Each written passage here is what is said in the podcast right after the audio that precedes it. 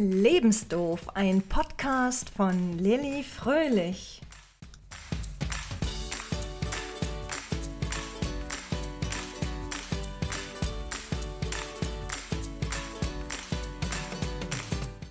Danke, dass du vorbeihörst. Hole dir Tipps, mit denen du garantiert nicht lebensdoof durchs Leben gehen wirst.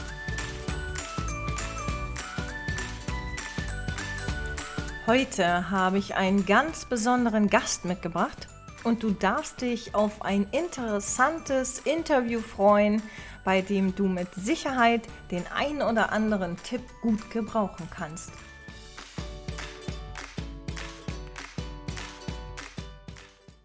Heute habe ich einen ganz besonderen Gast da. Ich freue mich riesig über Christian Eisert. Hallo Christian. Hallo, schönen guten Tag. Du bist in Berlin geboren, du bist TV-Autor, Satiriker, Comedy-Coach. Du warst sogar acht Jahre lang äh, Gag-Autor für Harald Schmidt, außerdem mhm. auch für Kaya Jana und für Oliver Pocher. Aktuell schreibst du jetzt gerade für mehrere Fernsehshows, ne? Alphonse und Gäste, Grünwald Freitagscomedy und äh, wie ich gesehen habe, auch sogar für Shopping Queen und die Sesamstraße. Und dann kommen wir natürlich zu meinem absoluten Liebling in den Kinderserien. Du schreibst auch für Löwenzahn. Das finde ich total genial. Ja, das äh, mache ich schon ein paar Jahre. Äh, Sesamstraße aktuell nicht mehr und Shopping Queen, das habe ich Jahre gemacht. Äh, da bin ich jetzt ähm, weitergezogen und mache jetzt zum Beispiel eben Löwenzahn mit großem Vergnügen. Ja. Ja, ja, das glaube ich. Ähm, wie, wie, gesagt, wir, wir schauen das teilweise ja jeden Sonntag zum Frühstück, sind aber ganz begeistert mit den Kindern. mhm, das ähm, freut mich. Ja, um, um Drehbuchautor zu werden, hast du dafür eine spezielle Ausbildung gemacht? Also hast du gleich nach deinem Schulabschluss gewusst, äh, was du werden willst? Äh, also muss ich vielleicht anders anfangen. Ich habe sehr früh angefangen zu schreiben. Äh, schon vor der Schule, vor der Einschulung so erste Textlein äh, geschrieben. Dann ging das relativ schnell so in naja, professionelle Bahnen im Bereich Kinder. Also ich war dann in so einem, in so einer Arbeitsgemeinschaft schreibende Schüler, äh, wo wir uns jede Woche trafen und über Texte gesprochen haben. Und das Professionelle daran war eben, dass man tatsächlich sich mit Text auseinandersetzte und nicht nur irgendwie vorlas und sagte, oh, das fand ich lustig, sondern sehr genau eben das analysierte selbst schon in diesem jungen Alter, angeleitet natürlich von jemand Erwachsenem. Ja, ja, und dann ging das halt so weiter und ähm, Schülerzeitung, Theaterstück geschrieben zu Abiturzeiten. Und dann war die Frage, was nu? Was mache ich halt mit, mit Schreiben? Und eigentlich war mein Traum, äh, sowas wie James Harriet zu werden, nämlich äh, Tierarzt und nebenbei schreiben. Bis, bis, mir dann Tierärzte ja. sagten, das ähm, sei kein so toller, wirtschaftlich tragfähiger Beruf, weil man entweder der Büttel der Pharmaindustrie in der Großtierhaltung sei oder sich mit ähm, Hundebesitzern plagen müsste, die ihre Dackel überfüttern. Und äh, dann habe ich äh, überlegt, also vielleicht Journalismus, so habe dann ein paar Praktika gemacht und auch eine Zeitschrift gegründet und herausgegeben. Und irgendwann sah ich eine Anzeige, und da kommen wir jetzt zum Punkt, ähm, Drehbuchausbildung so sechs, nee, neun Monate Drehbuchausbildung, so für Geld. Und dann dachte ich, das klingt gar nicht schlecht, weil ich hatte zu dem Zeitpunkt schon ein paar Bücher geschrieben, ähm, als Self-Publisher vor 25 Jahren. Und mhm. dann stellte sich die Frage, ob das nicht vielleicht sinnvoller ist, fürs Fernsehen zu arbeiten, weil Fernsehen frisst. Ne? Fernsehen braucht immer Nachschub. Und so habe ich dann so eine neunmonatige Ausbildung gemacht äh, zum Drehbuchautoren und daraus bin ich dann relativ schnell dann auch ins Geschäft gekommen. Das heißt, äh, du hast gar nicht so diesen klassischen Weg beschritten, wie man das von vielen kennt, äh, auf einer Filmhochschule, ne? Berlin, München, Hamburg hat man ja welche. Und das ist ja auch nicht einfach. Ne? Ich selber habe auch schon Drehbücher geschrieben, aber ich habe dann äh, immer die Antwort bekommen, wenn Sie keinen Abschluss an der Filmhochschule haben, dann können wir ihr, dann wollen wir Ihr Drehbuch gar nicht lesen, wo ich dann immer dachte, okay, das ist jetzt komisch. Ja, das, das klingt in der Tat ein bisschen seltsam, weil letzten Endes kommt es natürlich darauf an, dass man Formate bedienen kann oder äh, letztlich was, was schreibt, was andere mögen. Und ähm, da denke ich, dass der Abschluss gar nicht so wichtig ist. Kommt vielleicht ein bisschen darauf an, wo man das einreicht. Ähm, ich habe auch noch studiert, also ich habe auch noch äh, äh, im Gegensatz zu vielleicht auch Kollegen einen richtigen Studienabschluss in, in Theaterwissenschaft und Film und Fernsehen. Aber das ist überhaupt keine Voraussetzung für äh, das, was ich jetzt mache. Ne? Also da lernt man viel Theorie, aber was die Praxis betrifft, ähm, das wird meines Wissens damals zumindest, wurde das nicht im, im Studium ähm, vermittelt. Das hat ein bisschen Hintergrundwissen gegeben und Studentenleben hatte ich dann dadurch. Äh, ja, und äh, das ging dann wieder zurück zum Bücherschreiben irgendwann. Ne? Aber ich mache das eben parallel und ich mag auch die Abwechslung. Also einmal für Bewegtbild zu schreiben und einmal für Leser und Leserinnen. Äh, ich habe ja auch gesehen, du hast äh, so einige Bücher übers Reisen geschrieben. Ich gehe mal davon aus, du bereist die Welt sehr gerne. Gab es da irgendwie ein Schlüsselerlebnis, dass du gesagt hast, okay, du, du schreibst jetzt auch über Reisen? Ja, Ach, das hat sich auch so ergeben. Also das war eigentlich anders. Ich hatte mir nach meinen ersten großen Fernseherfolgen äh, versehentlich einen Porsche gekauft. Das geht versehentlich. ja, ich hatte, hatte zu schnell was unterschrieben und ähm, hatte plötzlich dieses Ding an der Backe, äh, neu. Und das ist ja nicht so preiswert. Und dann dachte ich, was mache ich damit? Dachte, machst ein Buch draus. Und habe dann also über meine Erlebnisse mit dem Porschelchen mein erstes Buch in einem Publikumsverlag geschrieben. Also nicht mehr als Self-Publisher, sondern in einem Verlag. Äh, damals, äh, und ich glaube auch noch heute, quasi die größte Verlagsgruppe der Welt, Random House, was sich auch wieder durch allerlei Zufälle ergab. Und das war dann äh, automatisch ein Reisebuch, weil ich eben mit dem Porschelchen durch Deutschland gefahren bin und, und äh, Freunde und Ex-Freundinnen besucht habe und äh, Camping äh, gemacht habe mit dem Porsche also auf verschiedenen Campingplätzen der Republik war, auch auf einem Nudistenzeltplatz. Äh, und äh, so kam ich äh, quasi zum Thema Reise. Und dann wiederum aus biografischem Anlass bin ich nach Nordkorea gefahren. Und das war dann ein noch größerer Erfolg äh, mit Kim und Struppi, wo ich über eine Reise durch Nordkorea schrieb, was mich dann nochmal ja, in höhere Sphären katapultierte. Und so habe ich dann irgendwie gar nicht unbedingt das Reisen als große Leidenschaft entdeckt. Also ich mache das durchaus gerne, aber es ist vor allen Dingen Leidenschaft dahinter, übers Reisen zu schreiben oder vom Reisen zu erzählen. Du bist ja mit dem Buch tatsächlich, also mit Kim und Struppi, Ferien in Nordkorea, bist ja tatsächlich ein Jahr lang auf der Spiegel Bestsellerliste ge äh, ge gewesen. Ne? Das ist natürlich auch eine ganz tolle Leistung. Du bist aber auch Comedy Coach. Das stimmt. Das mache ich, ja, das mache ich jetzt auch schon 15 Jahre, glaube ich, ja. Wie, wie bist du dazu gekommen? Kam das durch deine Ausbildung, dass du oder hast du gesagt, Mensch, ja, ich war schon immer sehr humorvoll äh, und ich zeige jetzt einfach mal anderen, wie es geht? so. Das war im Grunde genau so. Also äh, ich habe neben der Ausbildung zum Drehbuchautoren dann relativ im Anschluss eine Ausbildung gemacht, oder eine Ausbildung kann man gar nicht sagen, ein Seminar besucht äh, zum Thema Comedy schreiben und bin aus diesem Seminar heraus dann einer der Gag-Autoren von Kaya Yanar geworden, beziehungsweise war erst der Ghostwriter eines der Ghostwriter von Kaya Jana, die ich dann ähm, direkt äh, für die Produktion schrieb. Und dann habe ich mich bei anderen äh, Produktionen beworben und bekam immer mehr Füße in die Türen. Und schließlich wurde ich dann gefragt, ob ich nicht an der Institution, wo ich selber die Ausbildung äh, oder das Seminar besucht hatte, unterrichten will. Und das hat dann den Anfang gebildet für das, was ich damit dann und daraus gemacht habe, nämlich jetzt anderen Leuten beizubringen, wie man äh, humorvoll schreibt auch weil ich der Meinung bin, man kann es erst richtig, wenn man es anderen erklären kann. Ah, okay. Und äh, also, also ich sag mal, in gewisser Weise muss man natürlich den Humor auch mitbringen. Aber gibt es tatsächlich so Kniffe und Tricks, dass man ihn erlernen kann? Also man muss da, glaube ich, unterscheiden zwischen das, was wir so landläufig als ich habe Humor bezeichnen, also eine bestimmte Haltung eine Perspektive, wie man die Welt sieht und der Kunst oder vielleicht eher des Handwerks des humorvollen Schreibens. Und das kann man lernen. Also ich kann jetzt weniger Menschen dazu bringen, dass sie jetzt irgendwie wahnsinnig lustig im Alltag sind. Ich kann aber sehr wohl Menschen beibringen, wie sie die Methode anwenden, also erstmal lernen und dann anwenden, um Gags, komische Szenen oder lustige Geschichten zu konstruieren, weil das ist wirklich etwas, was nach Gesetzmäßigkeiten funktioniert. Ah, okay, das finde ich höchst interessant. Ich glaube, ich werde mich bei dir anmelden.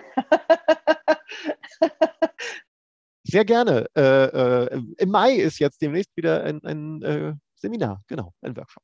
Das klingt gut. Äh, da werde ich mir auf jeden Fall von dir noch den Link dann holen. Ähm, das heißt, was kann Humor leisten? Man glaubt ja immer, Humor ist vor allen Dingen dazu da, andere zum Lachen zu bringen oder auch selber irgendwie Dinge komisch äh, zu sehen. Aber Humor kann halt mehr, weil Lachen erstmal grundsätzlich etwas ist, was wir mögen. Also der Mensch lacht gerne. Wer lacht, fühlt sich wohl. Und das führt auch dazu, dass man Inhalte, die humorvoll präsentiert werden oder die vielleicht eine heitere Note haben, einen, einen lustigen Hingucker, also wie zum Beispiel das Wortspiel Kim und Struppi, das führt dazu, dass da Menschen gleich ein größeres Interesse haben.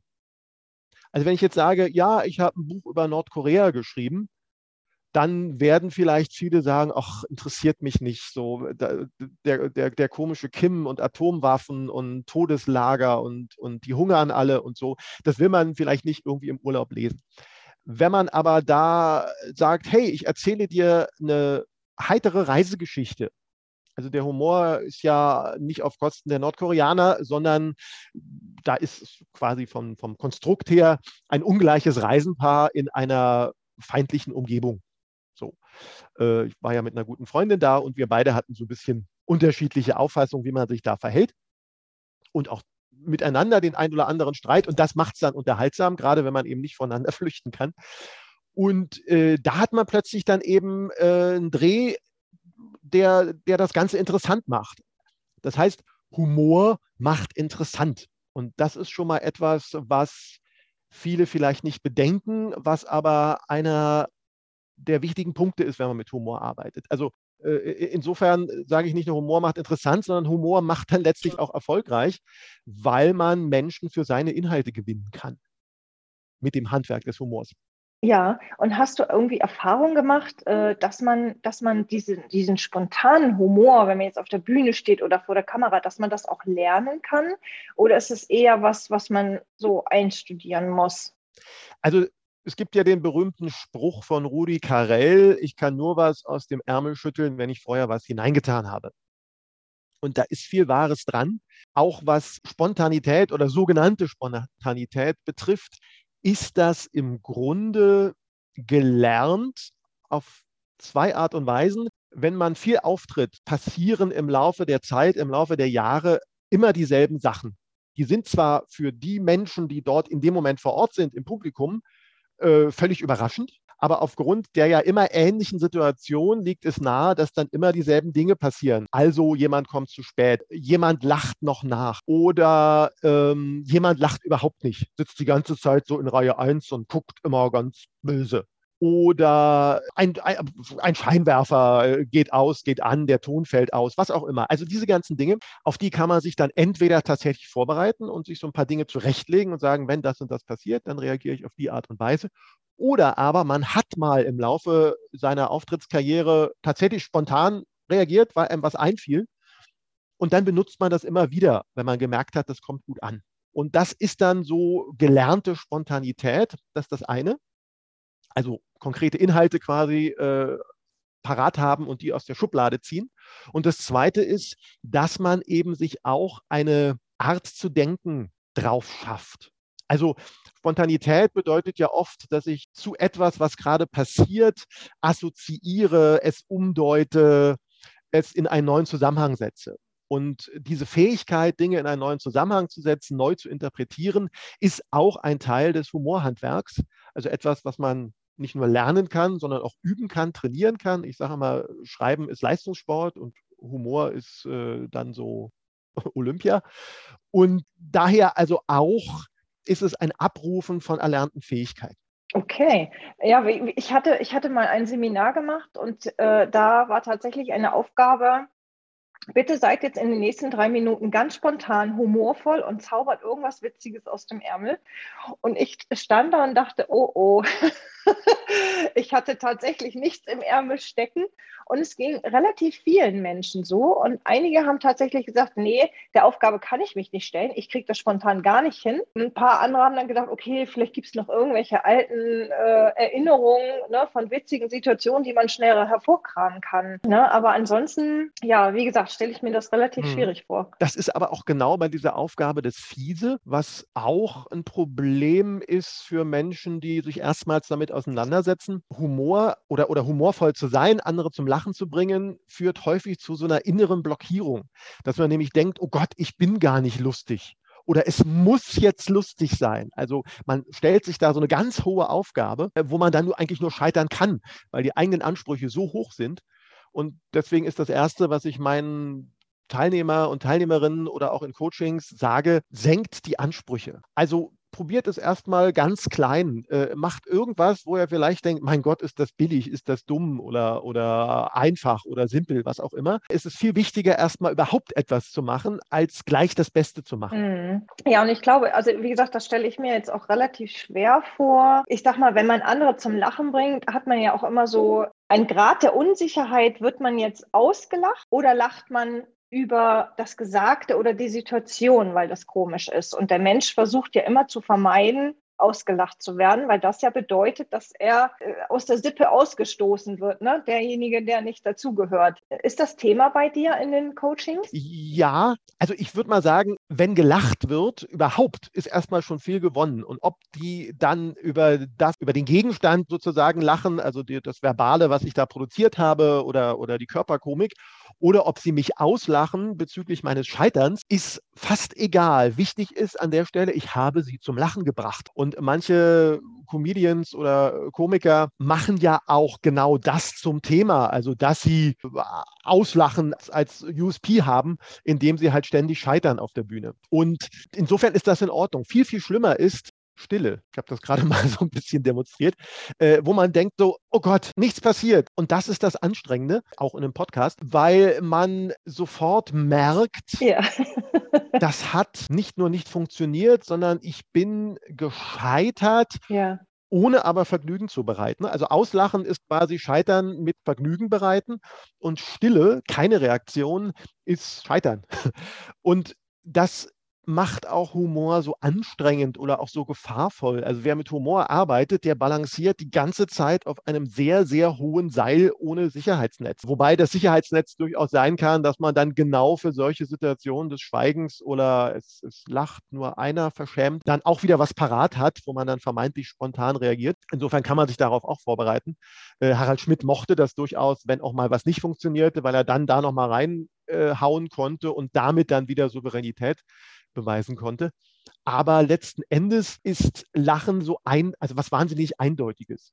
Wenn ich eine Liebesschnulze schreibe, äh, und ich meine das gar nicht so abwertend, wie es gerade klingt, also ein, ein, eine Romantic Comedy, sage ich mal, da geht es nicht unbedingt ums Lachen, da geht es auch um gerührt sein und, und dahinschmelzen. Wenn ich ein Drama schreibe, eine Tragödie, dann geht es um Trauer auslösen. Und wenn man da nicht weint, dann ist das alles etwas, was man nicht hört. Mhm. Das sind dann so innere Zustände, das kann aber nach außen hin, ist das das gleiche Geräusch, es ist nämlich im Wesentlichen Stille. Und trotzdem können aber die Leute dann sozusagen Gefallen empfinden. Aber wenn ich Komisches mache, ist das immer mit Geräusch verbunden. Und wenn es dieses Geräusch nicht gibt, dann ist es äh, nicht so gut. Ja, okay. Und, und bringst du deinen Teilnehmern bei, den Humor quasi schriftlich anzuwenden oder auch auf der Bühne? Gibt es da irgendwie Unterschiede? Also tendenziell sage ich immer, egal ob mündlich oder schriftlich in seinem Verwendungszweck, Humor sollte vorbereitet sein und ausformuliert. Und dieses Ausformulieren ist dann auch idealerweise schriftlich. Und dann ist wieder die Kunst, das so rüberzubringen, als sei es spontan, mündlich gerade entstanden. Ja. Aber es ist tatsächlich, also, also gerade bei Humor, auch wenn man ihn bestmöglich macht, etwas sehr Exaktes ist. Also da geht es wirklich um Wortstellung, da geht es ganz genau um Begriffe, wie lang sie sind, äh, also Stichwort auch Timing, ähm, an welcher Stelle sie stehen. Und das geht im Mündlichen dann oft, also wenn man es nur mündlich macht, ein bisschen verloren, diese Präzision. Und äh, weil man da auch nichts sieht. Ne? Also wenn ich was schreibe, kann ich es auch sehen, da habe ich was und dann habe ich Bausteine, jetzt im Computer noch viel einfacher als früher handschriftlich, äh, kann ich umstellen. Ja. Und das kann ich beim Mündlichen weniger gut sehen und auch weniger gut dann immer exakt machen. Also insofern sage ich immer, äh, schreibt es auf, auch wenn ihr es mündlich macht. Was würdest du Berufsstartern empfehlen? Ne? Also ich sage mal, denen steht ja die ganze Welt offen, eine Fülle von Möglichkeiten. Ne? Das ist fast schon erschlagend. Hast du da aus deinem eigenen Lebensweg Erfahrungen, die du anderen mitgeben kannst? Die Frage ist jetzt, für welchen Beruf? Was sind deine Erfahrungen? Du hast ja selber auch, ich sag mal, das gemacht, was in dir schlummerte. Ne? So dieses Schreiben hast du ja schon in der Schule angefangen. Du hattest dann zwar kurz gedacht, okay, ich werde jetzt vielleicht Tierarzt, ne, bist aber dann davon abgebracht worden. Ja, hast, hast du Erfahrung gemacht, dass es tatsächlich wichtig mhm. ist, mhm. auf sich selbst zu hören oder sind Tipps von außen doch wertvoll? Ja, also ich fragte deshalb, welchen Beruf, weil man zwei Dinge wirklich unterscheiden muss. Das eine ist, ich mache einen Beruf, der mir erlaubt, mein Vergnügen zu finanzieren. Das kann Familie sein, das kann Haus bauen sein, das kann Garten haben sein, das kann Urlaub sein, was auch immer. So, das ist vollkommen in Ordnung. Mhm. Also ich vermute, dass viele, und es sind tatsächlich ja meist Frauen, äh, Kassiererinnen jetzt nicht sagen, davon habe ich immer geträumt. Und trotzdem erlaubt es ihnen aber möglicherweise, sich auch Wünsche zu erfüllen und sagen, dafür mache ich das. Manchmal ist es auch nicht so, vielleicht ist es auch zu oft nicht so, aber so grundsätzlich, also ist das das eine, wo man also sozusagen den Beruf macht, um sich das Vergnügen zu finanzieren.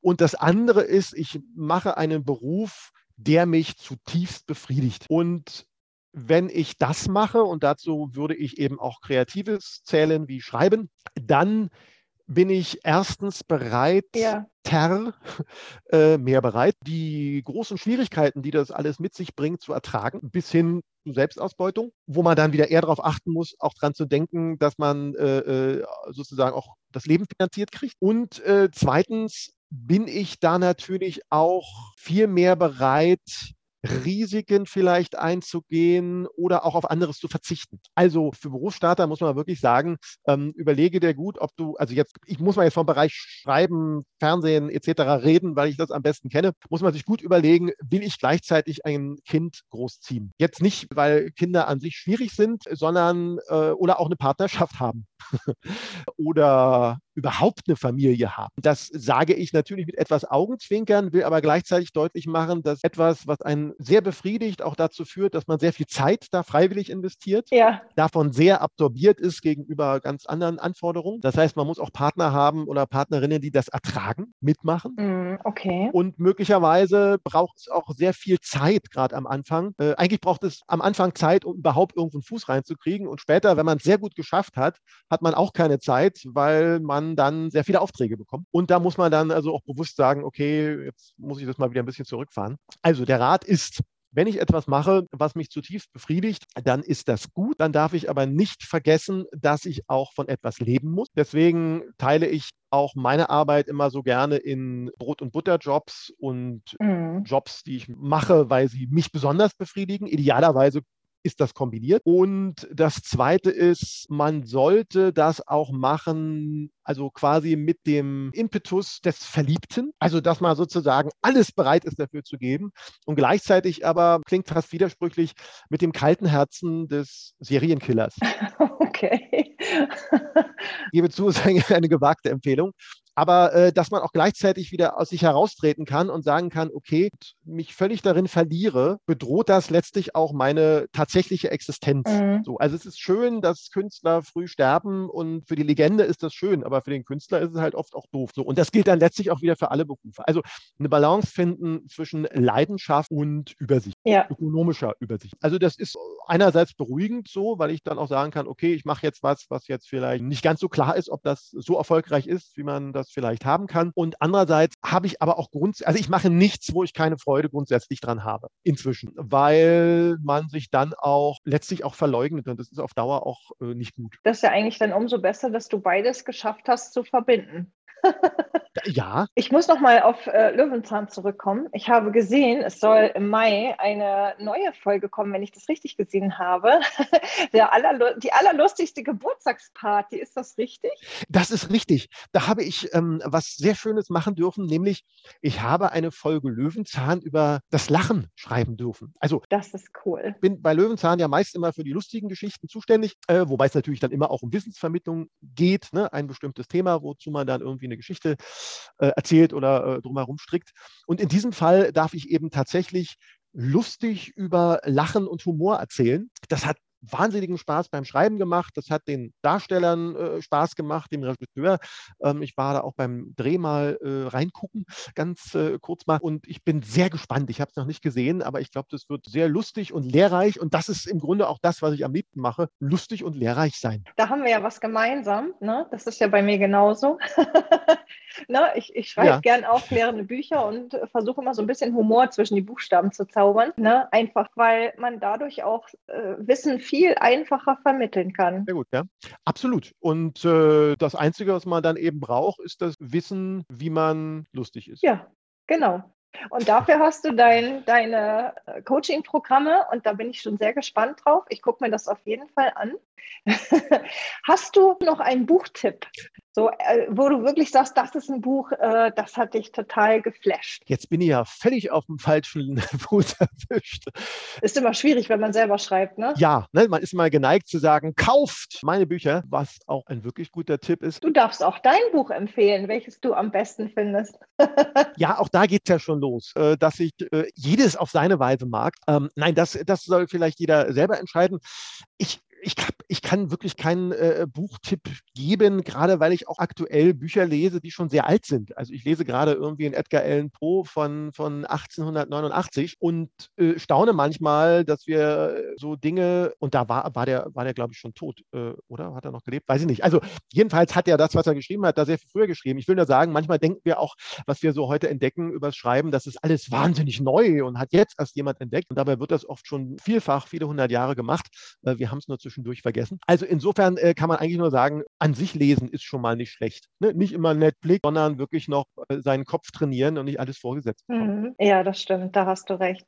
Und äh, gibt es irgendwie ein Zitat, also wo du sagst, oh, das ist jetzt etwas, ne, das, das habe ich mir so auf die Fahnenstange geschrieben? Ja, der ist relativ simpel. Wer schreiben will, muss schreiben. Also viele wollen schreiben, aber kommen nicht dazu, es zu tun. Und deswegen gehört zum Schreiben Schreiben. Idealerweise täglich, aber zumindest regelmäßig. Ja, das stimmt. Da hast du recht. Ja, leider ist unsere Zeit schon wieder um. Ich danke dir sehr, dass du da warst mit einer großen Portion Humor. ja, vielen Dank für die Einladung. Das äh, ja. verflog ja im Nu. Ja, ja, genau, das verflog im Nu. Ich versuche mal den Podcast äh, so auf 20, 30 Minuten zu halten, ne, weil das eine, eine gute Zeit ist für die Aufmerksamkeit der Zuhörer. Dann haben wir das gut geschafft. Ja, vielen Dank fürs Zuhören, ja. alle da draußen. Ja, genau. Vielen Dank, dass ihr dabei wart. Wenn du Fragen oder Anregungen zu meinem Podcast hast, schreibe mir eine Mail an autoren.lilly-fröhlich.de. Hier muss ich dich aber darauf hinweisen, dass ich dich nicht in einzelnen Fragen zu rechtlichen Themen beraten darf. Eine Rechtsberatung bekommst du beim Rechtsanwalt oder in der Verbraucherzentrale. Du kannst mich übrigens auch in den sozialen Netzwerken auf Instagram, YouTube oder Facebook abonnieren. Im Internet findest du zudem meine Webseite auf www.lilly-fröhlich.de. Wenn dir mein Podcast Lebensdorf gefällt, dann abonniere ihn und hinterlasse mir eine positive Bewertung bei iTunes oder Spotify. Bis dahin wünsche ich dir, dass du viele Tipps und Hilfestellungen gebrauchen und in deinem Leben umsetzen kannst. Ich würde mich freuen, wenn du auch beim nächsten Mal wieder dabei bist. Bis dahin wünsche ich dir eine schöne Zeit. Deine Lilly Fröhlich.